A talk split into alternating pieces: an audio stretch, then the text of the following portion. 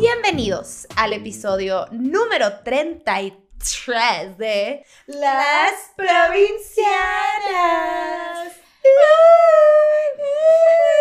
Nos presentamos. Y con ustedes, mi socia, amiga, mi tercera chichi, No. Gaby Navarro, cachanilla, comediante y Safana de Oficio.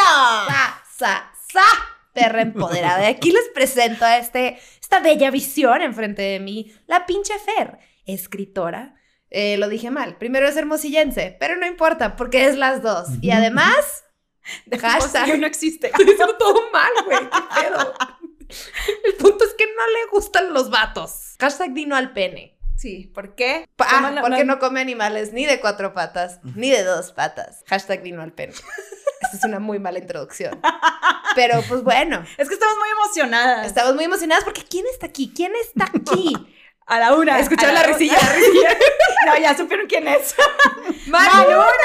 Ay, ¿cómo están? ¡Ay, muy bien! Manuna Chilango. Comediante. Actor y actriz. Y mejor actriz que actor. ¿Cómo estás, Eso sí, yo muy contento, muy contento de estar aquí con ustedes. Ya, por fin, miren.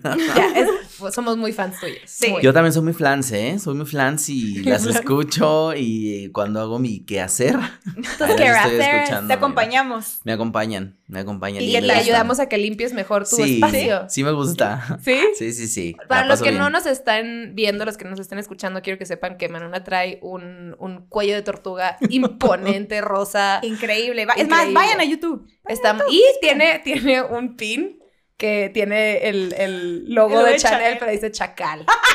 Porque y lo yo soy amo muy... con todas mis fuerzas. Yo soy muy chacalera, ¿eh? Sí. Quiero puntualizar, sí. Sí, sí, sí. No sé si para cuando salga esto ya tenga yo un novio que es un chacal. Espero.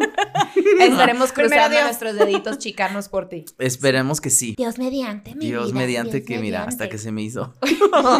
No, qué emoción, qué padre. Tengo, Gracias. tengo dudas y esto no me, no me lo pudo contestar ninguna página del internet. Porque yo de que, Manona, Manona. Manona. A ti, ah, no, porque a ti. Este, ¿qué- ¿de dónde sale Manuna? ¿De dónde sale Manuna? ¿El nombre, El o, nombre. o yo? De- no, tú. ¿Cómo, co- ¿Qué tipo de vagina es la de tu mamá? O sea, de De hecho, nací, por cesárea. Ah, yo también. Yo desde el principio no toqué una Yo, vagina. y yo, mamá, perdón, yo sí fui natural. Yo sí fui natural. Pues nada, soy este, eso justo chilango. eh, soy muy feliz, soy comediante. pero, pero como- actriz, Sí, no, pero me refería, perdón, a tu. Y el a nombre. ajá, el nombre, el nombre. El nombre sale, me llamo Manuel. Tengo otro nombre, pero uso el de Manuel. ¿No lo quieres decir acaso? Pues, Como que no, no ok, sé. respetemos Lo tu puedo decir, eh, que según todo el mundo ya lo sabe. Me llamo Christopher Manuel. Christopher Manuel. Pero nadie me ubica, o sea, sí, mi bonito. familia me ubica por todo el mundo me dice Chris. Ah, Y- ¿neta? Sí, en mi familia todos Chris. Manu ya es de, de acá. De amigos. De, de- de amigos la y así. chilanguiza. Y, y, Y la- sale, na- sale porque, ay, me apellido Nava. Ah, Entonces soy oye. Manuel Nava. Yo trabajé en Starbucks, no sé si se puede decir Starbucks, pero ahí trabajé. Entonces, eh, sí se puede. trabajé mucho tiempo ahí, como cinco años. Y me ubicaban como Manu. Todo el mundo me decía, ay, Manu, ¿no? Ajá. Porque yo decía, ay, ya no me quiero llamar Christopher, ¿no? Suficiente de Christopher está el pasado. Sí, fue una cosa como ¿De de, como de dejar en el pasado, de Sí. soltar, Es sí. que sí es como de dos personalidades. Sí, tenía ahí una relación ahí muy tormentosa, amorosa, y entonces dije, ya voy a soltar, y entonces entré a Starbucks a trabajar, un ambiente muy juvenil, muy así, y todos me decían Manu, Ajá. entonces de ahí era Manu Nava, Ah, y de ahí luego se quedó como Manuna. Y luego cuando esta- estaba estudiando, eh, un maestro dijo, ¿cuál va a ser su nombre artístico? Y yo dije, ah, yo quiero ser Manuna. O sea, quiero tener un solo nombre como Beyoncé, Claro. como ¡Está Rihanna, como me encanta. Madonna, como así, que solo es un nombre. Ajá. Y yo le dije al maestro Manuna y me dijo, ¿Manuna? Es un nombre del que nadie se va a acordar. Ay, y te iba a decir lo contrario, es súper, pe- o sea... Todavía no existía Maluma, catchy. ¿eh? Todavía no existía Maluma, por cierto. Original. Tú Sí. antes que Maluma, baby. Pues digo, ya luego él se hizo muy famoso, ¿no? Pero todo el mundo me decía Manuna en la escuela porque yo decía, pues me quiero llamar así. es tu identidad. Y está es padre. como escogiste. Sí, sí. Yo no puedo hacer eso con mi apellido. De que, güey, la Gabina. Gabina. Gabina. Sí, Bueno, sí hay gente que se llama Gabino. Gabino, Gabino. pero Gabina se oye bastante Gavina. Suena a que, a que eres como, es, es como una versión más tonta Gaviota. de mí, ¿no? Como que la gavina, como que se tropieza. Ay, la gavina. Ay, la gavina. La gavina. La gavina, gavi- la gavina. Oye, me mama, ay, qué cool. Nuestra Beyoncé La de, Beyoncé. de la, la. De la Cinemax. De la Soulmix. Y así surge Manuna. Y así surge Manuna. ¿Esto surge. hace cuánto fue? ¿Cuánto tiempo llevas Hace siendo Manuna?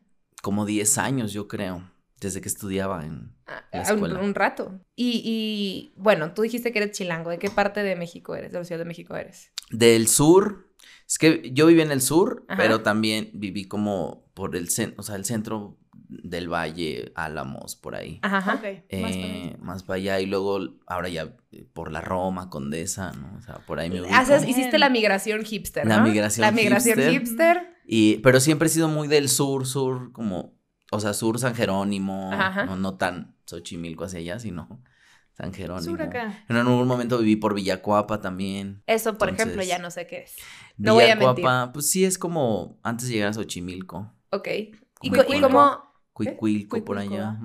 Es que yo sé por qué me he olvidado Soy por una allá. cerda que dijiste cuicuilco y pensé en un squeak. Y yo sí. mm. Y las combinarías con las. Ay, con las donas. Con las donas. Donas genéricas. Nos trajo nos unas trajo- donas. Que nos trajo nuestro queridísimo Manuna. Llegó Manuna con detallito para engordarnos, que es Para justo, engordar. justo lo que quiero en mi vida. Claro. O sea, no engordar, pero, Necesario. pero comer, siempre. Pero el siempre. detalle. Endulzarnos la vida. Oye, ¿cómo fue, cómo fue crecer para ti? O sea, ¿cómo es la infancia acá o cómo, cómo fue tu adolescencia? Porque, digo, ya lo hemos platicado nosotros un montón en el podcast, pero siento que las provincianas crecemos bien diferente. Súper distintas. y ya hemos tenido a tres chilangos en el... Pero chilangos distintos. O sea, hemos Alex tenido como la chilanga fresa cool. Ajá, Alex Alex, satélite. ¿Quién, quién antes de Alex? ¿Quién fue? Romina, Romina, ¿ubicas a Romina Romina? Ah, sí, bueno. Ajá, lo máximo. Sí, la amamos, sí, sí, la sí. amamos. Entonces, ella es un tipo de chilanga muy particular. Luego vino Alex y nos contó su versión de la Sumix. Luego vino el, el, el Diablito. ¿Ubicas al Diablito? Claro. Ah, el diablito. Diablitos somos muy amigas, la diablita Es y lo yo. máximo. Entonces, también nos contó un poquito cómo él crecía y así. Entonces, nos intriga. ¿Cómo fue para ti crecer acá? ¿Cómo sientes que, eh, que fue diferente tu upbringing? Porque sí, somos pochas. A, a nosotras. Ok, ¿cómo fue? Bueno, para mí, eh, el intro, por ejemplo, de, de mi especial de Netflix, es Ajá. que quiero, quiero puntualizar una parte eh, en, ese, en ese intro. Les- esa canción la escribió un amigo mío, que es de mis mejores amigos, y, y contaba la historia de mi vida. Porque ¿Qué mejor amigo? ¿Lo conocemos? Lalo, no, no creo que lo conozcan. Ah, claro, Lalo. Ah, sí. Lalito. Bueno, Lalito, saludos, Lalito. Creo que no, no sé si lo conozcan, creo que no. Pero bueno. Pero él, él escribió y decía, bueno, basándome como en tu infancia y así, como yo veo muchas telenovelas, si tú te fijas en una telenovela, en las de, en las de Thalía, siempre el productor encargaba que la canción del principio contara toda la historia de la novela. Entonces, si te fijas en María Mercedes. María, Marimar o Mariela del Barrio, en toda la, la canción del intro te cuenta toda la historia. Entonces eso quiso hacer con el intro de mi, de mi especial. Y hay una parte en donde dice, en el barrio donde yo nací, siempre era muy feliz. Ajá. Entonces, ¿qué, ¿a qué voy con esto? Que sí nací en un barrio muy al- del sur de la ciudad y yo era muy feliz con mis abuelos y todo, pero teníamos que trasladarnos al centro de la ciudad, a la escuela y al trabajo de mis papás. Entonces, el viajar de allá en metro, combi, pecero, Ajá. una todo es, toda una travesía. Y sí, no, no es un barrio pobre, pero, pero pues tiene que ver con la telenovela, ¿no? Entonces, sí crecí como... Es que no se ubica en los dinamos, ¿Qué es? los dinamos que es eh, al sur de la ciudad, eh, es como una zona boscosa y Ajá. es todavía medio pueblito. Ok. Ok. ok. Eh, no sé si eh, San Jerónimo lo ubican, donde Sí, está sí, la bandera. Bueno, como para arriba todavía es medio pueblito. Entonces yo de allá, de allá vengo. Ah, Entonces era, mi abuelo todavía tenía, tenía puercos, gallinas, entonces ¡Qué cool! el fin de semana los cuidábamos y entre semana estudiábamos. ¿Y cuánto tiempo, por ejemplo, hacías diario a tu escuela? No, como dos horas, yo creo Ah, como no hora y media, dos, sí, sí, sí, sí, O lejísimos. sea, cuatro, o sea, tres, cuatro horas de, de o sea, en redondo. Redondo, sí, sí, sí, sí, ¡Qué en joda! traslados. Se te Pues iba era ahí. bajar como de, del barrio Ajá. a, a la avenida principal para llegar al metro y luego del metro al centro y de ahí otro pecero y así para la escuela. O sea, una travesía en serio, Sí. pues. Sí, sí. Entonces, yo me jacto de ser como muy chila, conozco muy, de repente muy bien la ciudad, hay Ajá. partes que conozco muy bien y digo, ah, por aquí o por aquí, no me pierdo. Les digo que ando en bici todo el tiempo, ¿no? También. Sí, también eso ayuda a que Eso te aprendas de la ciudad completamente. Sí, sí, sí. sí. No De la de las que dependemos de Google Maps. No, a mí me sueltas en cual... Puede ser la calle atrás de mi depa y voy a estar así de, no, yo dónde estoy, ya sabes. O sea, Eres desubica- desubicada. yo era muy, era, o solía ser muy ubicada. Yo tenía de que el, el pinche mapa de la guía roja y ya sabes, que, sí, esta calle. Y sale el iPhone, sí, valió madre todo. Pero ¿en dónde? También en la parte de la que vienes. ¿Cómo? ¿No? ¿En, en tu ciudad eras Ah, en muy ubicada No, en aquí? Mexicali. Pues es que no puedes no ser ubicado en Mexicali. Sí, Es muy chica la ciudad, te Sí, la sabes sí. totalmente. O sea, todo el bulevar, el mismo bulevar cruza y no es como, no es como insurgentes. pues, Bueno, ya Claro. chiquito. ya creció. Ya creció. Ya creció, claro, pero, pero sí, o sea, aquí, a mí me encanta la ciudad, justo eso, como que las partes de la ciudad, cruzas una calle y ya es Algo súper distinto. distinto, o sí. sea, Santa Fe que está como una parte súper rural y otra parte como, ¿no? De Está corporativa. Ajá, como que el contraste está bien cabrón. Sí. Yo Santa Fe siento que es como una ciudad futurista. Sí, sí, sí. ¿Sabes? sí, como sí. que van a flotar carros de la nada. Yo Que la ves de lejos así. Lleva tres años pasando y yo no sabía porque nunca voy. Exacto, exacto. Sí. Eso es Santa Fe y luego Roma Condesa, que es un barrio que yo en ningún lado he visto un Roma Condesa, ¿sabes? Así Es, como... es, es muy muy particular. Muy ¿no? particular. Polanco, cruzas circuito y ya está Polanco ahí. Ajá. Y hay dos polancos. Y hay dos Polancos, ¿verdad? y luego está Polanquito, y luego está Irrigación, que ya es colonia así, este, Ajá. ¿no? Pasando otra avenida. ¿Cuál Sí, es tu sí, parte sí. favorita de la ciudad? Creo que el sur, o sea, Coyoacán, Sí. Roma Condesa. también. Es, par- es tu parte favorita, ¿no? Sí, También. Coyoacán. O sea, mi plan es ir a la cineteca, ir a Coyoacán a caminar. He visto que vas un chorro a la cineteca y como que lo subes mucho como... Siempre he querido ir, así que también tendrás que llevarme. Vamos, por favor, por Cineteca, favor. Es es mi lugar máximo. favorito. Ayúdenme a ser una persona más culta. Me encanta. Es mi Ahí en lugar- el- En, el- la cineteca me vi la, el director's cut de... El corte del director en- de Nymphomaniac. Ok. Interesantísimo, porque puras Sí. parejitas ahí. Es Y interesante. mi prima, una amiga y yo. Ajá. Es Perdón. interesante ir a, a la cineteca, encuentras muchas cosas. Mucha joyita. mucha joya de estas. Yo voy solo al cine, acostumbro como... ¿Te gusta ir solo al cine? A mí Pues me acostumbré, la verdad, eh, como a ir no me quedo de otra. a- es una ciudad pues, muy, muy Pero es rico, ¿no? Es rico y luego pasa que cuando salgo con alguien, estoy tan acostumbrado a ir solo que, ¿sabes? Que hago mi plan, me llevo mi tecito, ¿no? Y ahí estoy, digo, ¿qué me compraré para comer? Ah, viene otra persona. Oye, ¿qué compramos para comer? Como que ahí estoy yo sumergido en mi Tuve que sin de- avisar nada. sí. ¿De ¿Dónde fuiste? Sí. Fui al baño y luego... Y luego soy muy. so- tal- yo creo que quiero tener el control todo el tiempo. Y entonces digo, no, quiero llegar antes porque empiezan puntuales las películas en la cineteca. Quiero escoger mi lugar, que ahora ya lo puedes escoger. Antes tenías que llegar y, Y agarrar lugar. apañar. Escoger mi lugar, estar ahí, salir, tomarme un chocolate. Que aparte venden un chocolate con chai que me encanta ¡Qué Ay, no. rico! en, en la cineteca. Eso, o sea, ese plan, ¿sabes? De. Se me hizo agua la boca, que es. Sí, Suena súper como self-care, ya sabes, Sí. como de tu, tu propia rutina. tu propia rutina. Claro. Qué rico. Claro. Y, sí. y- y me encanta. Y he salido con gente que de repente es como de, pues hay que ir a comprar palomitas. Y yo, no, en 10 minutos empieza la película. O sea, no nos va a dar tiempo de comprar unas palomitas y formarnos y llegar. Sí, yo. Pero como- así de, mira, yo te invité a mi plan. Ya te invité a y mi mi plan. plan. funciona de esta siguiente manera. Sí, sí. ¿Caminamos? reglamento. A este ritmo, ven, apúrale. Y luego es como, que no hay cortes, no, no, no hay cortes de otras películas. Y yo, no, este, ya hay que meternos. Así, o sea, me, pero justo pues como que la gente no está acostumbrada a la cineteca. sí, y, sí. y si es todo un trip de llegar puntual, de, Cuando vayamos a ir, quiero que me mandes así como tu- tus 10 mandamientos de. de qué tengo que hacer para no incomodar tu experiencia. ¿sabes? No, de pero- vivir, vivir la cineteca como Manuna. Pero te voy, te voy a enseñar a, a vivirla. Con Grecia he ido a la cineteca también y Ay, digo, ah, que vamos por un helado, nos da tiempo, cinco minutos antes entramos, nos acomodamos en nuestro lugar y ya, ya, Y en dos minutos va a empezar la película, entonces. Perfecto. Y, lo, Qué y lo- delicia. lo hizo perfecto. Voy a documentar todo. Felicidades, Sí, Grecia. felicidades, Grecia. Es que gracias es lo máximo. Y también hay- pasan unas películas que no las pasan en todos lados y es Pues como es- padre ver también ese cine. Es un rollo bien independiente, ¿no? Es como Sí. bien independiente. Hasta te sientes intelectual de estar ahí como, "Oh, claro. No, luego hay unas cosas que dices, no sé qué acabo de ver. No sé qué acabo de ver. De verdad que te da coraje que dices, "Ay, Ay, Como de, vine. ya sé que esto es arte, pero por... pero por. ¿Tan- Por- ¿Tanto? Cuando, cuando, tiene como un mensaje tan escondido, sí me confunde. Como que me, me, me juzgo poquito de no poder entenderle o está de la chingada. No, no Sí. sé cuál es esas dos opciones. Sí, ¿Explico? sí, sí. La Oh, última ya que yo vi estuvo muy buena. ¿Qué- ¿Cuál fue la última que viste? No me ¿Cómo se llamaba?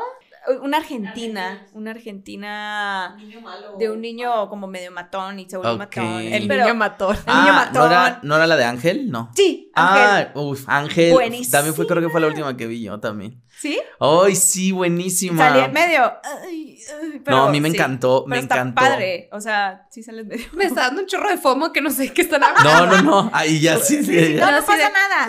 No, es niño una, matón. es una peli, pero en realidad como entiendes el contexto de por qué es un niño matón y, Claro. y la música es increíble, está producida Eso, por, la por música está Almodóvar y entonces tiene, tiene cosas muy Pues bueno, todo mundo, por favor, háganse un favor y vean El Niño Matón. ¿Y sabes, ¿Y Ángel. sabes qué pasa? Eh, bueno, no, no sé qué, eh, tú, eh, tú eres vegana. Sí. No, bueno, es que hay un pozole buenísimo a la vuelta de la cineteca. ¿De Así. dónde? Qué rico. En Mayorazgo, ahí. Es una casa así como que venden pozole. ¿Ah, sí? Sí. Y lo venden vegano. No, no, no, no, no. Pero justo te iba a decir. Ah, Pero pues tú eres vegana. Pero qué lástima. vegana, déjame te recomiendo cosas deliciosas que no puedes comer. Era, era muy, era también de rutina ir a comer o el pozole o los famosos chupacabras, los tacos del chupacabras. Ah, esos sí los he visto. Les han hablado. Los he visto. No ves, Ah, una sí, vez veo, una, no, me acordé una vez que iba caminando hacia la cineteca y vi la casa del pastor y yo, ay, mira unos tacos de pastor porque a Manuela le encantan los tacos de pastor. Era una iglesia. Ah, la casa del de pastor, claro. Y yo, men, Entraste. Amén. y yo, El está Señor preparando está la con piña. ustedes. No es cierto. Pero sí, pues ese es el plan de la cineteca. Jalo siempre. y jalo. Siempre. Vamos, qué cool. Y ahí Oye, me, encontré un- un me poco- encontré a un ex una vez ahí con su nuevo novio, entonces fue muy incómodo. ¿Y tú solo? Y yo solo. Y aparte venía haciendo una historia de que, oigan amigos, acabo de... Y entonces veo por la pantalla y dije, ay no, y lo bajé y dije, no, porque... Dije, no, no voy a voltear. Y vi la historia y dije, ay, sí, sí es. Dime que la guardaste nomás para tu propio. No, la borré. O sea, fue como de, no, sí es, sí es, no la voy a subir. O sea, fue como en ese momento de... Hubiera estado muy increíble tener un video de tú hablándole a tu celular y en el fondo tu y no entraron a la misma película. No sé, a lo mejor sí estaban ahí, no sé, no sé Ah, por ¿te qué. pues, fuiste? yo me fui, o sea, ah, no, no, no, ya era como a la salida, como que Ah, acababa yo de ya, ver ya, la ya, peli ya.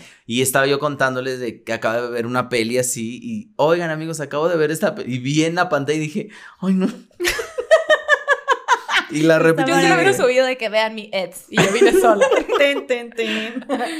No, pero es lo maravilloso de la ciudad, ¿no? Que hay Sí. como tanto que hacer para todo, pero, o sea, para todos los gustos. Es una cosa impresionante que en la ciudad siempre hay algo que hacer de lunes a domingo. Sí está muy cabrón. O sea, tú tienes que- como que siento que los chilangos tal vez no se dan cuenta de lo afortunados que son de haber crecido en una ciudad donde hay tanta actividad Cultura. y tanta cultura y tanto todo. Pues O sea, sí, creo que justo no se dan cuenta de ese, de ese detalle, ¿no? O sea, que hay tantas cosas que hacer, tantos este, rincones. eh, de verdad, la ciudad luego tiene unos secretos que dices, ay, wow, acabo de descubrir esto. Eh, Alexis justo de Anda tiene un chiste donde dice, en la ciudad está una iglesia y luego un edificio que acaban de hacer y luego una casa abandonada y luego, así es la ciudad. Yo, de- por ejemplo, yo como de- yo siendo de provincia, lo- a, a los de a los de feños, bueno, ahora CDMX, eh, los veía muy intelectuales, como cultos, como no, o sea, que, que Parece sí que es leían. una premisa que vas a decir. Y ahora me doy cuenta que son unos pendejos. No, pero es que si te das cuenta sí, o sea, acá sí, sí leen mucho, o sea, sí hay Ah, más sí, sí, cultura, sí hay más, me explico. Justo, sí, justo ahora que fui a Monterrey, un amigo me decía, pues es que ustedes sí leen mucho, nosotros no. Porque todo el día andan en el coche también, ¿no? Como de trasladándose de un lugar a otro. Sí. Y acá no, acá, bueno, yo me llevo un libro para todo siempre, hasta para ir al banco, de que digo, no me vaya yo a tardar tanto, entonces tantito leer, o en el camión, en el metrobús, vas leyendo. Claro, aprovechas esos, esos aprovechas. pequeños momentitos que tienes. Pues Claro. que las ciudades chicas no, no, no, es un- no es tanto un pedo trasladarte, pues no es que consumas mucho tiempo en tu carro o algo así, entonces no traes un libro, o sea, Claro. Sí. si vas al banco te van a atender en 10 minutos a lo mucho, Claro. o sea, es Sí. una vida más tranquila. Pero igual te das cuenta también, por ejemplo, en el léxico. En el, en el vocabulario que utilizan es, o sea, es ¿El qué? El, el vocabulario. ¿Qué le gustas? ¿El Las qué? palabras.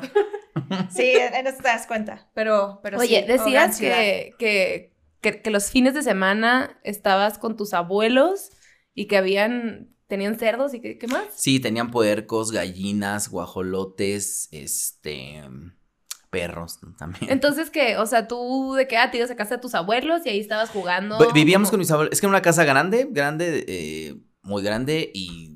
te- ¿Qué tan grande? Pues muy grande. y entonces ¿Cuántas todos hectáreas? vivíamos ahí en una casa nosotros, dentro Ajá. de la casa de mis abuelos, ¿no? Y estaba el patio grande y pues ahí, ¿no? Con mis tíos. Los puerquitos los cuidábamos, pero pues ¿Tus tíos los puerquitos? Mis tíos los puerquitos. Era, era muy chistoso esa, esa, esa época como de, de nuestra infancia. Tengo dos hermanos más, pero el que sigue de mí, toda la vida crecimos, ¿no? Entonces, ¿Eres el mayor? juntos sí. Mm. Bueno, mi hermana la grande es Michelle, eh, Michelle Rodríguez, pero de estos dos soy el mayor. Pero con yo, Víctor, yo real de que, ¿cómo es tu hermana? Como que me tardé en entender la broma yo. Pero Víctor y yo crecimos, entonces hacíamos cosas de, nos mandaban a la alfalfa para los puercos, este, y luego nos mandaban al maíz para los pollos. Entonces ahí andábamos en un mercado, en otro nos mandaban a las tortillas, nos mandaban. Entonces eso lo, lo hacíamos Y mucho. te ibas caminando a todas partes. Sí, Ajá. sí, sí, sí, de conocer a todos ahí en el barrio, ¿no? Eh, o sea, sabían que éramos los nietos de Doña Tera, mi abuelita. Pero aparte mi abuelita vendía pancita. Siguen vendiendo pancita mis tías. ¿Para el menudo? Pero mi abuelita, ¿cómo? ¿Para el menudo? O- ah, el no, menudo. aquí- sí, ¿verdad? El menudo. Sí.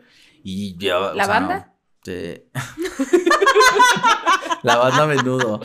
El menudo. Qué, qué risa que hay una banda que se llama Menudo y Sí. un Y un, y grupo. Y un. Ah, y un caldo. y un caldo que se Ah. llama Menudo. Ay, yo pensé Y, que y banda, su banda abuela de le vendía pancita a los integrantes de, De esa menudo. banda. De esa banda. Ay, mira, mira. Y ese fue tu acercamiento a la música. Ese fue mi acercamiento a la música. Fue lo Nos más comentabas que cercano. eres melómano. Soy melómano, me ¿Qué, encanta. qué escuchabas de chiquito, por ejemplo? De chiquito, bueno, creo que mucho Juan Gabriel, Rocío Durcal, todos esos temas. ¿Lo escuchaban mucho tus papás? Mis papás, Juan- Sí. José José, bueno, que en gloria esté, mira, ahora. Que nos lo guarde. Maldita sea. Malditas Tuviste el las aras. que nos lo mandaron a medias. De ahí, bueno, Gloria Trevi, que era la de la época. Timbiriche, mis tíos oían mucho Timbiriche. Menudo.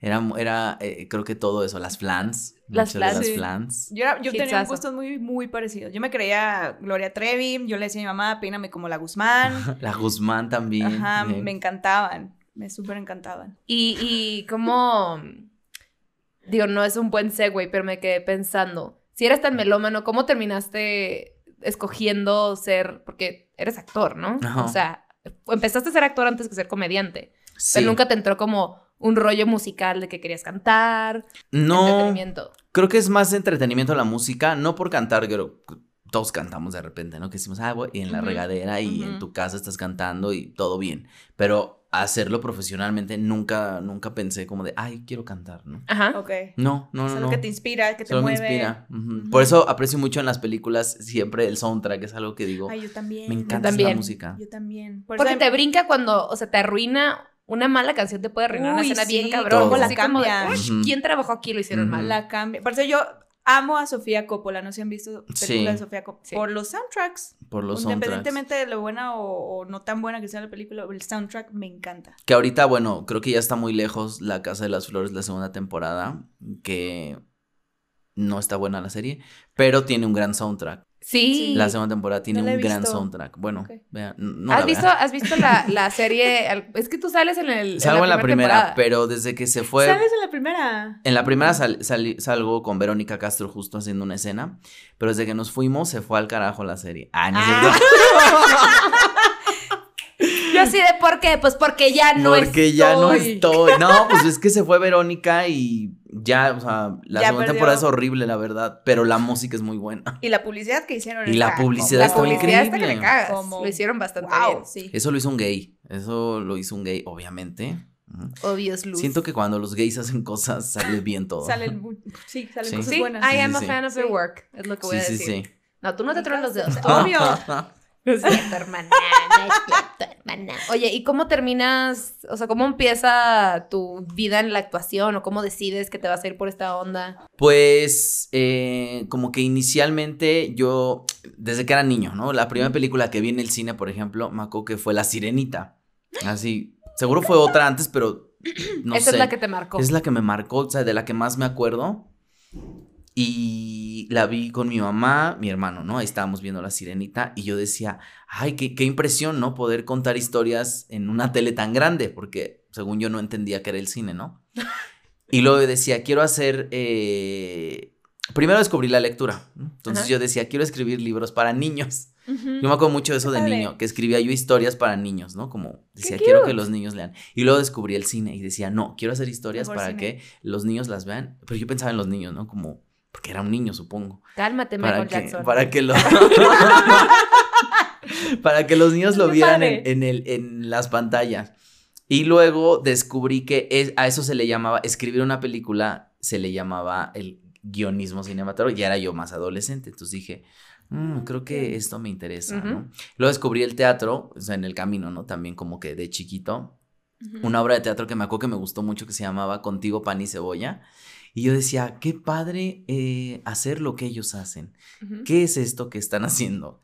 ¿No? Y entiendes que es actuar. Es un actor que está ahí, que no todo es la tele, ¿no? O sea, que esos también son actores, pero no sé, como que yo veía el teatro y era, el teatro es mágico, estás ahí viendo a una Sí. persona actuando, Interpretando. interpretando una cosa y la historia era muy bonita que yo me enamoré del teatro y dije, creo que quiero ser actor. Qué padre. Y luego de ahí como que mis papás dijeron, no, no puedes ser actor porque tienes que hacer una carrera. Y yo, ¿cómo? Esto, es, una, carrera, exactamente. Pero justo los papás siempre piensan que no es una carrera actuar o no este, hacer esas cosas. Entonces estudié arquitectura.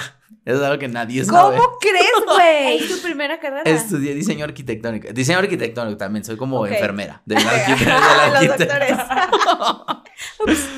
Entonces, este, estudié eso y aparte lo estudié con el bachillerato, así que dije, carrera técnica en chinga, ahí está mi título, no voy a ejercer, me recibí todo. O sea, de, de que Aquí lo está, papá, Aquí bye. está, me voy a hacer actriz y ya. Entonces, pero el- eh, la actuación en Wow. México pues es muy cara. Entonces fue cuando entré a trabajar al Starbucks y dije, ya de ahí me pago yo mi carrera y ya de ahí para acá. Ya hago lo que yo quiero, ya, le que di la quiero. tranquilidad a mis papás que Ujú. aquí está el papelito, Sí, como sí. mi mamá podrá comprender. aquí está mi mamá viéndonos. Hola, tía. Hola mamá. Este, sí, como que tener el- ese papelito les da tranquilidad y ya tú haces tu pedo y dices, ya, güey, o sea. Ya. Y toca a empecé, empecé a estudiar teatro, empecé a estudiar para escribir cosas, para todo eso. Y no hubo un momento que dudaste como de, ah, bueno, igual y sí me dedico a esto. ¿A la arquitectura? No, al y me encanta, ¿eh? Me encanta la arquitectura. Digo, aprendí, aprendí a, quererla muchísimo y me, me encanta poder caminar y apreciar un edificio y decir, wow, esto, ¿no? Por esto, o esta esto casa, esto. o... Eh, pero no, nunca, creo que nunca dudé eh, de lo que quería hacer. Decía, quiero estudiar actuación, voy a hacer teatro. Y ya de ahí no, nunca pensé, ay, quiero ser súper famoso, ¿no? ¿Te Este, gusta más el teatro que este películas? ¿Que cine? Híjole, es que he hecho de todo. Ay, ¿qué tal? Estoy bien, hay que experimentar. Estoy bien. He hecho cine, teatro, televisión. Y televisión he hecho desde la tele de antes de, del 543 Llora, Ajá. ¿no? Ay. Eso hasta el. Eh, oye, en 543 tienes que llorar, necesitamos saber cómo te sientes y dices, ah, ok, me pueden esperar, ¿sabes? Sí, sí, sí, sí. Puedo tomarme el tiempo. Ese tipo de tele, ¿no? O Ajá, sea, de series muy actuales que te dicen, te podemos dar el tiempo para, en la siguiente escena vas a llorar, necesitas coach, quieres, ¿no? Eso, ajá. a hasta cosas de Al- Televisa de, de ya. de De ya, ahorita, necesitamos ya. esto rápido. Esas cosas, de, de llorar de verdad, de que te presionan tanto que dices, ¿en qué momento decidí hacer esto? De que deja de llorar, no puedo. De llorar. No, no me digas. Eso, eh, teatro también es muy, es muy inmediato y es, es tanta la adrenalina que se te olvida cualquier dolor, cualquier pendiente. Mi pendiente siempre es que se me olvide el texto, pero Ajá. como yo, yo estudié teatro cabaret, entonces el cabaret, una es cabaretera, entonces en el ¡Qué cabaret padre! aprendes a, Cabaret. a improvisar, a hacer estas cosas. Digo, cuando no he hecho tampoco así una cosa muy seria, seria que digas.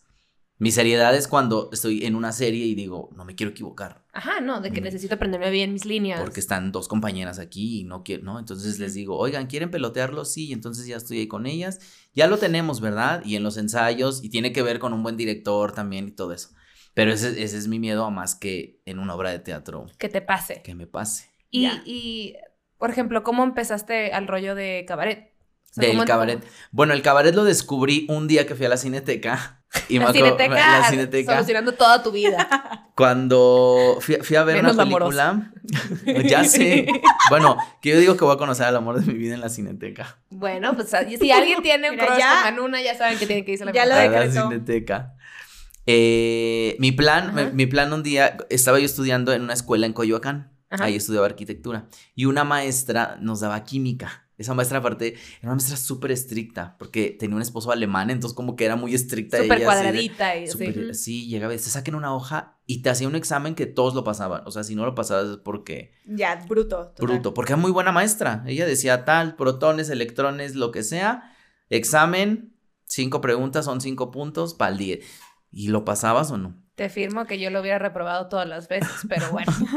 Bueno, yo iba a estudiar química por esa maestra. También yo decía, quiero ser químico por esa maestra. Wow, de, la, de tanta admiración. de que tanta admiración y de tan bien que lo hacía. Saludos a esa maestra. Y un día, esa, yo iba en la mañana en la escuela y un día como que vi un póster por ahí pegado de un taller de apreciación cinematográfica y lo daba esa maestra. Y tú le dije, ya sé su "A huevo". secreto.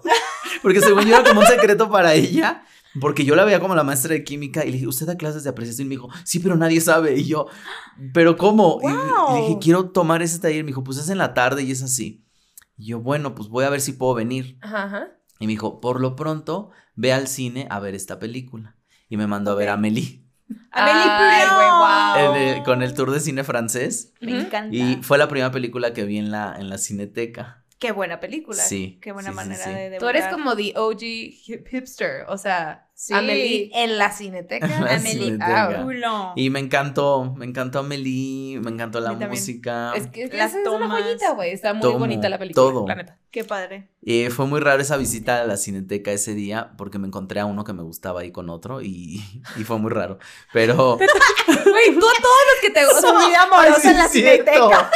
Cierto. No sé si vas a ver quién te gusta o sé, casualmente se parecen ahí todos los que te gustan. No, fue, fue mucha casualidad justo eh, eh, el que me lo encontrara ahí en, en la cineteca.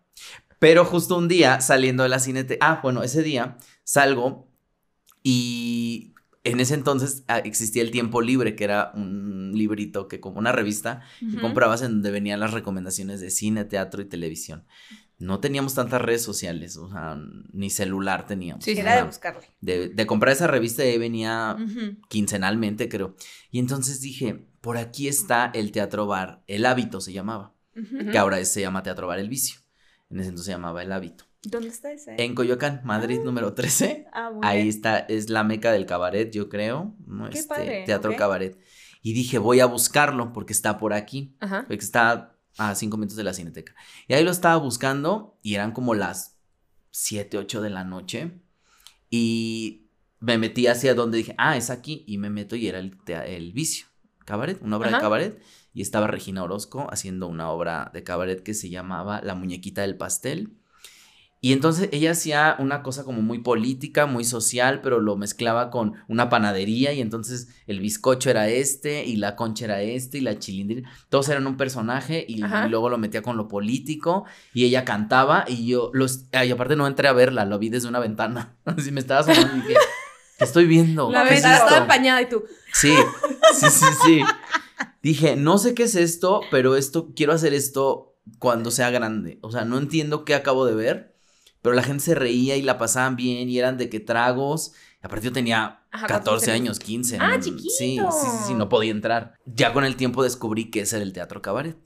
Entonces, cuando yo estaba estudiando en mi escuela normal, que esta ya todo el mundo se la sabe que no me aceptaron, me corrieron y entonces me fui a estudiar teatro cabaret. Amo que bajaste la voz poquito. ¿Me corrieron? como de, "No, sí, me corrieron". Ay, es que ya es una historia de todo el mundo. ¿Y por qué te corrieron? Digo, ay, pues ya ni sé ni por qué me corrieron. La verdad nunca he sabido por qué me no me aceptaron, Por por, qué no quisieron. Por fabuloso. Pero, pero cuando, cuando no me aceptan, me voy a estudiar cabaret y ahí exploté todo. O sea, ahí explotó toda mi comedia, todo, porque el cabaret tiene que ver con la farsa, con, con lo político, La con sátira. lo social, con la sátira, con, con tener algo que decir. Entonces, a mí actualmente el stand-up, ya yo siempre digo, hay algo que decir. O sea, un stand-up, pero está ahí porque tiene algo que decir. Y tener, tener, no cuidado, no con lo políticamente, y sí, sino como ser muy respetuosos con todo eso, ¿no? O sea, para mí sí es, sí es una onda más, más política, más, más de llegar a Monterrey a decirles, oigan, ¿no? Este, Sí, sí, sí. mujeres, cuéntanos, cuéntanos ese, ese chiste que te aventaste recientemente. En Monterrey, bueno, de- que de entrada yo les digo, oigan, mujeres, deben decidir sobre sus propios cuerpos. Yo no puedo hablar mucho del aborto, pero ustedes, ¿Ustedes qué? decidan sobre su cuerpo, que yo sé que ustedes se van a abortar a McAllen, pero... pero cuando, ojalá aprueben la ley Quiero tener aquí. un encendedor aquí. Saco el celular como si fuera un concierto. y así. Y la gente, la gente se ríe porque, porque saben que es cierto. Claro que sí, ¿O no? obviamente. O sea, vas a abortar y de compras. Y... El chiste que yo dije fue como de Monterrey, primero que nada, gracias por no apedrearme y darme, dejarme dar show. Y este eh, no entiendo, no entiendo Monterrey. Primero que la homosexualidad es una enfermedad y ahora nadie nos quiere curar. Yo ya no estoy entendiendo nada. Es un gran chiste. Es un gran chiste. ¿Y la gente es- estuvo incómoda o Pues fue como, no sé si no lo entendieron o fue como, digo, nunca, nunca pongo en tela de juicio de, ay, la habrán entendido, no creo que mi chiste es de a- un nivel que no entiendo. Nah, pero no sé si a lo mejor no les gustó que habláramos. Según yo, porque unos amigos que viven allá me dijeron, no estamos muy enterados luego como de lo que esté De lo que pasando. está pasando, aquí". ajá, de lo que estamos diciendo en De el lo que resto del estamos país. haciendo. Ajá. O puede sea, ser eso, o sea, puede ser como ignorancia, o, o también puede ser que les da pena, ¿no? Que, Pues que sí, o sea- están tan incómodos que ni se pueden reír de sí mismos. de eso. Pues un tema para ellos como de, ah, yo estoy en esa postura. Ahora, Ajá, o, o Oh. o te tocó dar el show frente de doctores. de doctores. doctores negligentes. la bata. Claro, no sé, es, es una cosa, es una cosa rara, ¿no? Cuando vas a provincia a, a hablarles de aborto y de homosexualidad, yo siempre pregunto, ¿dónde están los, hay comunidad LGBT aquí? Y nada más dicen, sí, pero nadie alza la mano. El güey abrazándole no sí. Sí. Oye, en vez de así, en el closet. Exacto. Pero hago esos chistes y la gente se ríe. Tengo un chiste justo de cuando voy a Monterrey o a esos estados. Les digo, ¿hay comunidad gay aquí? Les digo, ay, ni se hagan. Ahorita voy a abrir el grinder y me van a salir, no se hagan. Y les digo, les digo, aparte en Grindr salen siempre como, sale una foto como del cuello para abajo, ¿no? A la cintura y dice, Ajá. hola, este, estoy disponible dos horas, ¿tienes tiempo? Porque luego tengo que ir a mantener a mi familia. No, o sea, porque eso ¡Wow! hacen, eso, eso hace la gente de provincia y les da mucha risa porque saben que es cierto. Claro que sí. Claro que es cierto. Ay, ya me cachó. Grindr te sale como por distancia también, ¿no? También, sí, la distancia. Oh. Oye, Digo, yo no tengo que tu Grindr, show es de pero... que cero millas. Yo sé que está enfrente. 0.01. Y luego hago mucho esto de, de, bueno, pero me da gusto que vengan aquí los gays. ¿Ustedes son gays? Y es como de, no, no somos. Y yo, bueno, parecen. Y, y les conflictúa mucho que les digas que parecen gays. Neta. En Guadalajara me da mucha risa porque había una pareja, un chavo que dije, este evidentemente es homosexual. Evidentemente. O sea, está, Ajá. ¿no? Y le dije, bueno, aquí el gay que vino. Y me dijo, no, no soy gay. Le dije, ah, ¿no eres gay? Me dice, no, vengo con mi novia. Le digo, ¿y qué? O sea, eso no te quita. No te No quita lo quita, gay. Te lo quita. Y le dije, No amiga. te pregunté con quién vienes, te estoy diciendo. y aparte ella me dice, y nos vamos a casar. Le dije, amiga, pues date cuenta porque estás todavía a tiempo, Pero ¿eh? me da mucha risa porque, porque sí es una gran prueba. O sea, Sí. aparte de decirles, ah, eres gay y, lo- y- y que se enojen, es como. Ve a mi novia que No. le pago una mensualidad para que finja. Eso no quiere decir que, que seas gay, pero si te, si te encabrona, o sea, pues uno está muy seguro de su, de su sexualidad. Claro, Como- y- y yo, yo entiendo, ¿no? Que, que tenemos que abrir caminos también en, en provincia, les da, sí les da miedo, sí es como de, uy, no, sí me da miedo decirlo porque... Sí. Pues porque sí es una sociedad, pues. sí. Si no Que, te, que Sí, va sí, a sí. juzgar, ¿no? Que te no va a estoy diciendo que todo mundo, para No. nada, no generalizo de esa manera, pero sí es que es, un- o sea, una realidad que te, te pu- te puede dar miedo Claro. decir que eres gay. Pero es que lo que es lo que platicábamos en el podcast de Ray y me y decían, no es cierto, eso no pasa en provincia y yo "S- sí pasa. Sorry. Pasa aquí también y pasa mucho, o sea, ahí todos estamos lados. todos los días luchando por la visibilidad y por decirle al mundo, oigan, aquí Claro. estamos. Yo no hago esto, o sea, no, o sea, como el ser esta persona nada más para incomodar. Yo lo hago porque digo, así estoy cómodo, me siento feliz y todo bien. soy yo. Soy quien yo quiero ser. Pero apenas hace mes y medio, lo, lo que sea, ahí en la Roma, iba yo en la bici, iba agarrando mi bici, y un chavo me empezó a decir, qué asco verte, y yo dije, me está hablando a mí, porque yo traía los ¿Qué? lentes oscuros y los audífonos. Entonces fue como justo un momento en el que se paró la música y, y me decía, qué asco verte, qué asco ver gente como tú. Yo dije, no sé si me está hablando a mí. Yo estaba agarrando mi bici así y todo bien. Y me dijo, malditos maricones. Y yo dije, ah, no, sí es a mí. Wow. Y ya agarré mi- en la Roma, ¿eh? Y dije, qué No. miedo. Y me decía un amigo, ¿y por qué no volteaste a decirle algo? Le dije, Porque él tiene la seguridad de insultarme si quiere. Yo no, porque no sé si van a salir tres homofóbicos a pegarme. Con ese miedo seguimos viviendo.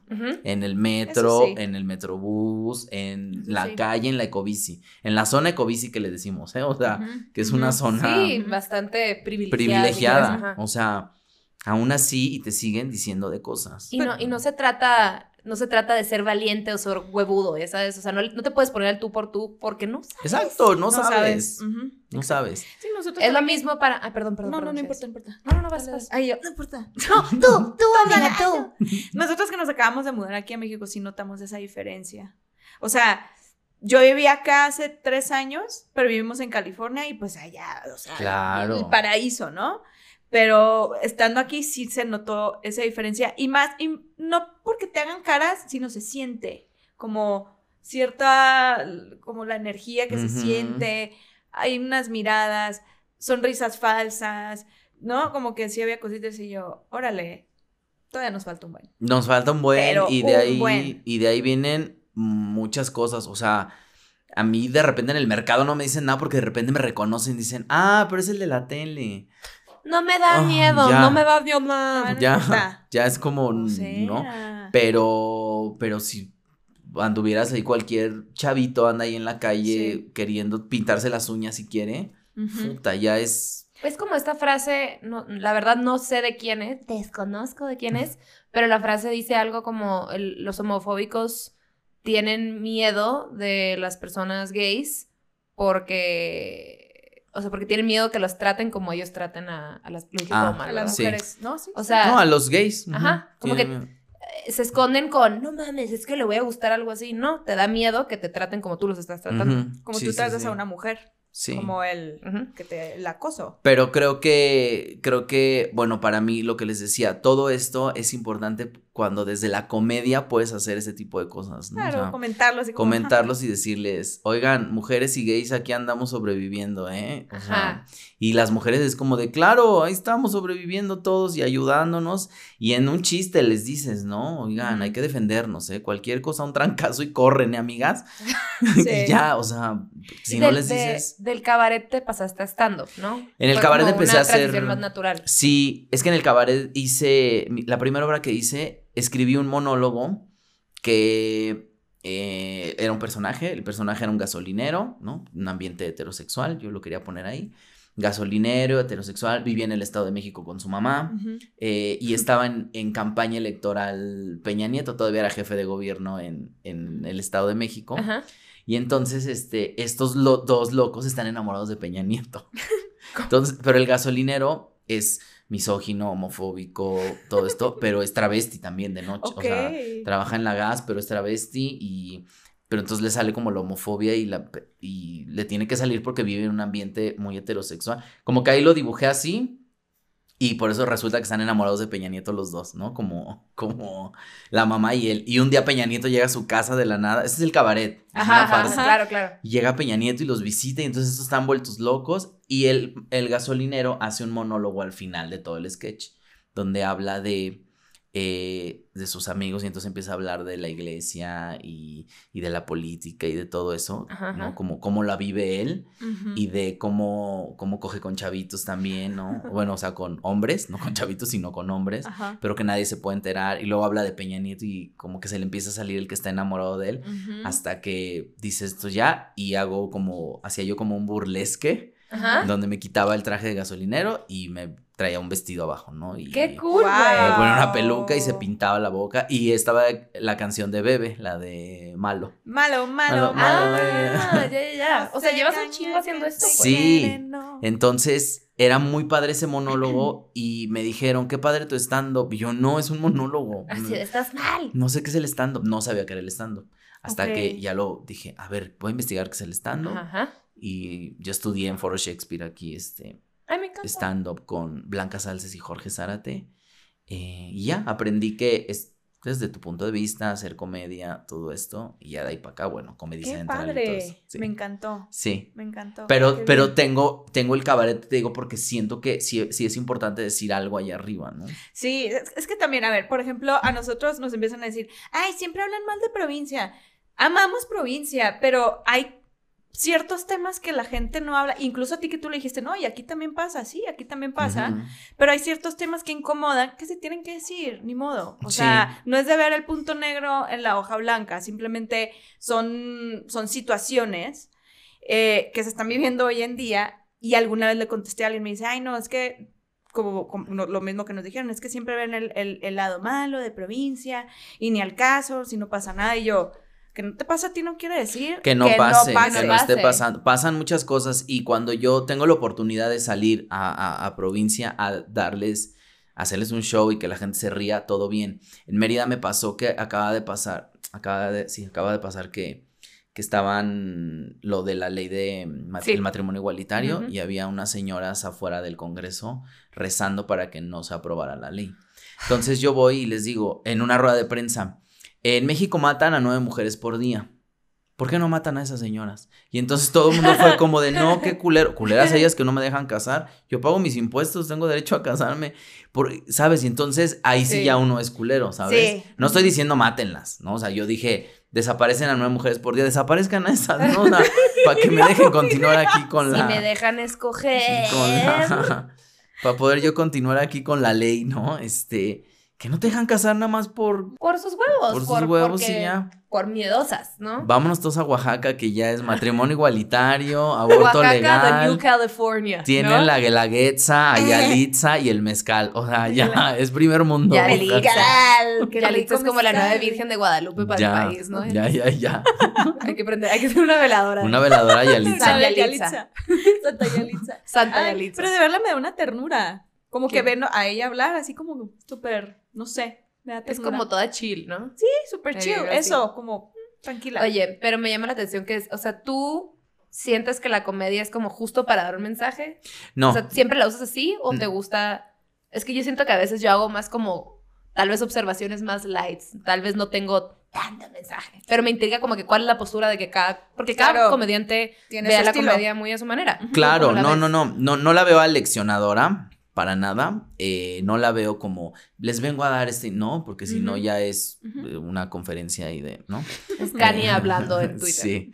Entonces, eh, pero dentro de mi postura siempre, o sea, es como los heterosexuales siempre dicen, ah, ¿por qué los gays siempre hablan de que son gays? Digo, bueno, heterosexual, tú estás hablando que eres heterosexual, hablas de tu novia, hablas de ir al gimnasio, hablas de, de el- tu coche y todo. Yo hablo de, no tengo un coche, pero ando en bici, también voy al gimnasio y tengo novio, es lo mismo. Bueno, justo no tengo novio, pero... Se sintió Bueno, bien. la última parte fue mentira, pero me gusta soñar. pero me gusta soñar. Pero entonces hablo de, de, de, de, de- de- de lo, en lo que estoy cercano. ¿no? Claro. ¿De Claro. qué quieres que hable? de tu vida, De- punto. Pero Ese es el stand-up, justo. Ajá, y esa es una observación bien, bien machista, como de, o sea, sí, pues, pero ¿por qué están hablando de eso? Güey, ¿de qué hablas tú, cabrón? Ajá. Es lo mismo. Es lo mismo. Nomás, you stick it in a different hole. Eso es, exacto, es otro pedo, Es punto. exactamente lo mismo. Exactamente lo mismo, justo. Entonces, pues es con lo que uno ahí está batallando todo el tiempo. No batallas, ¿no? pero batallas cuando eh, te hablan para un show privado y prefieren a un heterosexual por encima de una mujer o un gay, ¿no? Como que dicen, no, es que, ¿cómo? No es que él es gay. Ah, es mujer y sí da risa, ¿no? Y Uy, yo, es lo que a mí me impresiona mucho en ciertos canales de YouTube, por ejemplo, que tienen una invitada mujer y lo, ah, ya inviten a hombres, están más chistosos los hombres. Ah, pinche vieja. Así yo. sí, sí, sí. sí. Wow, y, pero si tú pones a decirte qué, güey, por ser mujer, ah, no, pero si es que ya no se les puede decir nada, pues no, cabrón, o sea, ¿cómo? Nunca estuvo bien. Nunca estuvo bien. ¿Cómo? nunca Ajá. estuvo, nunca no, estuvo cool. no es que ya no se nos, ya no se nos puede, nunca estuvo bien que nos dijeran de cosas. O sea, cuando, cuando lo tratan de entender, ya es como, ah, ok. Es que yo creo que es eso también, porque si hay personas que lo dicen de una manera agresiva, y, y, y, la- y para mí la agresividad es, o sea, no entra en ninguna persona, ¿por qué? ¿Qué es lo que pasa? Barda. Sí. No te estoy escuchando, No yo no me estoy estoy escuchando. escuchando que me estás agrediendo y punto. No hay comunicación, No. es nada más. Por, por eso a mí yo, yo admiro mucho a los comediantes que lo dicen de una manera y que te, ah, sí es cierto. Que te sea, pensando. Sí, claro. O sea, claro, no lo había visto así. Yo por eso soy muy fan de tu, de tu chamba y tu stand-up y Ay, estoy muy emocionada por lo que viene tuyo, que quisiera que contaras porque Sí. pues, la gente tiene Ay, que sí, saber no, lo que podemos esperar. Pues de ti. sí, eh, creo que ya en estos días se estrena eh, un especial de comedia para Comedy Central, primero, que se llama Machos Mis Huevos. eh, en Increíble. donde, en Me donde encanta. sí, estoy con Ray Contreras, Pablo L. Morán y Micho, que somos voces LGBT, justo dando, por eso se llama Machos Mis Huevos, ¿no? Como, porque sí es de mucho valor poder salir del closet y decirles, aquí está el pedo, ¿eh? Ese. Y viene también eh, Zona Rosa, que es otro especial para Netflix. Eh, y en ese especial estamos con Ana Julia, Ray Contreras, Pablo L. Morán y yo. Haciendo comedia, comedia, comedia LGBT, comedia, ¿no? Sí. O sea, somos chistosos, pero creo que tenemos también algo importante que decirnos. Yo estuve Yo- yo en la grabación de esos dos y Ah, los dos estuviste. los Yo dos estuve en la- estoy- en la es- zona me, urge, o sea, me urge que Sí. salga, me urge que el mundo vea este material porque, o sea, definitivamente tocan temas LGBT, pero, Pero te cagas de la pero risa. no, pero están, están muy, está demasiado bien hecho, Yo está exploté. muy cool. Sí. Expl- O sea, yo salí de ahí así, íbamos en el Uber, le digo, "Mano, me duele la cabeza, me reí mucho, me, Está muy me encantó. De reír. Me Ay, qué padre. Pues Sí. eh, yo creo que ya va a salir y pues esperar lo que la gente, que la gente lo vea. ¿no? no nunca espero como, ay, la opinión buena o mala. No, o sea, que la gente Velo. lo vea, lo disfrute y, y si no, que le ponga guerra de chistes si esa es la Ah. comedia que quieren, ¿no? Pastelazo. Por favor, No que todo el mundo no vea sé. Machos Mis Huevos por Comedy Central y Zona, Zona Rosa, Rosa. por Netflix y luego digan, ah, Gaby tenía razón, está muy cabrón. Está muy cabrón. Está muy cabrón. Terminen como yo así, como el Joker. Hizo una, hizo una cara como con una sonrisa muy incómoda. Oye, mil gracias por venir. Gracias a ustedes por invitarme. y Te- aquí, Qué honor. Te amamos mil. Y aquí cuando nos despedimos, nos agarramos de la mano de una manera Ah. muy ridícula. Y pues empezamos a hablar así como Vale. señora. Y empezamos a dar consejos. por favor. Sí, pues, pues el primer consejo es el de siempre, ¿no? Que si tú vas a una fiesta y pues ahí que, que si se te olvida, siempre hay una tienda en la esquina y vas por el gorrito. El gorrito, si encontraste a alguien que te gustó, tampoco Sí, no no se fuerza. ¿Y tú tienes No algún fuerza. consejo? Eh, no. Está bien, Nomás lo del gorrito. está bien no decir nada. Y la- tu consejo Es que vean el especial de Netflix. Que vean los dos especiales, los por dos favor. especiales, claro que sí. Y cuando nos despedimos, eh, decimos saludos a quienes. Salúdame a tu mami. Bye. Thank you.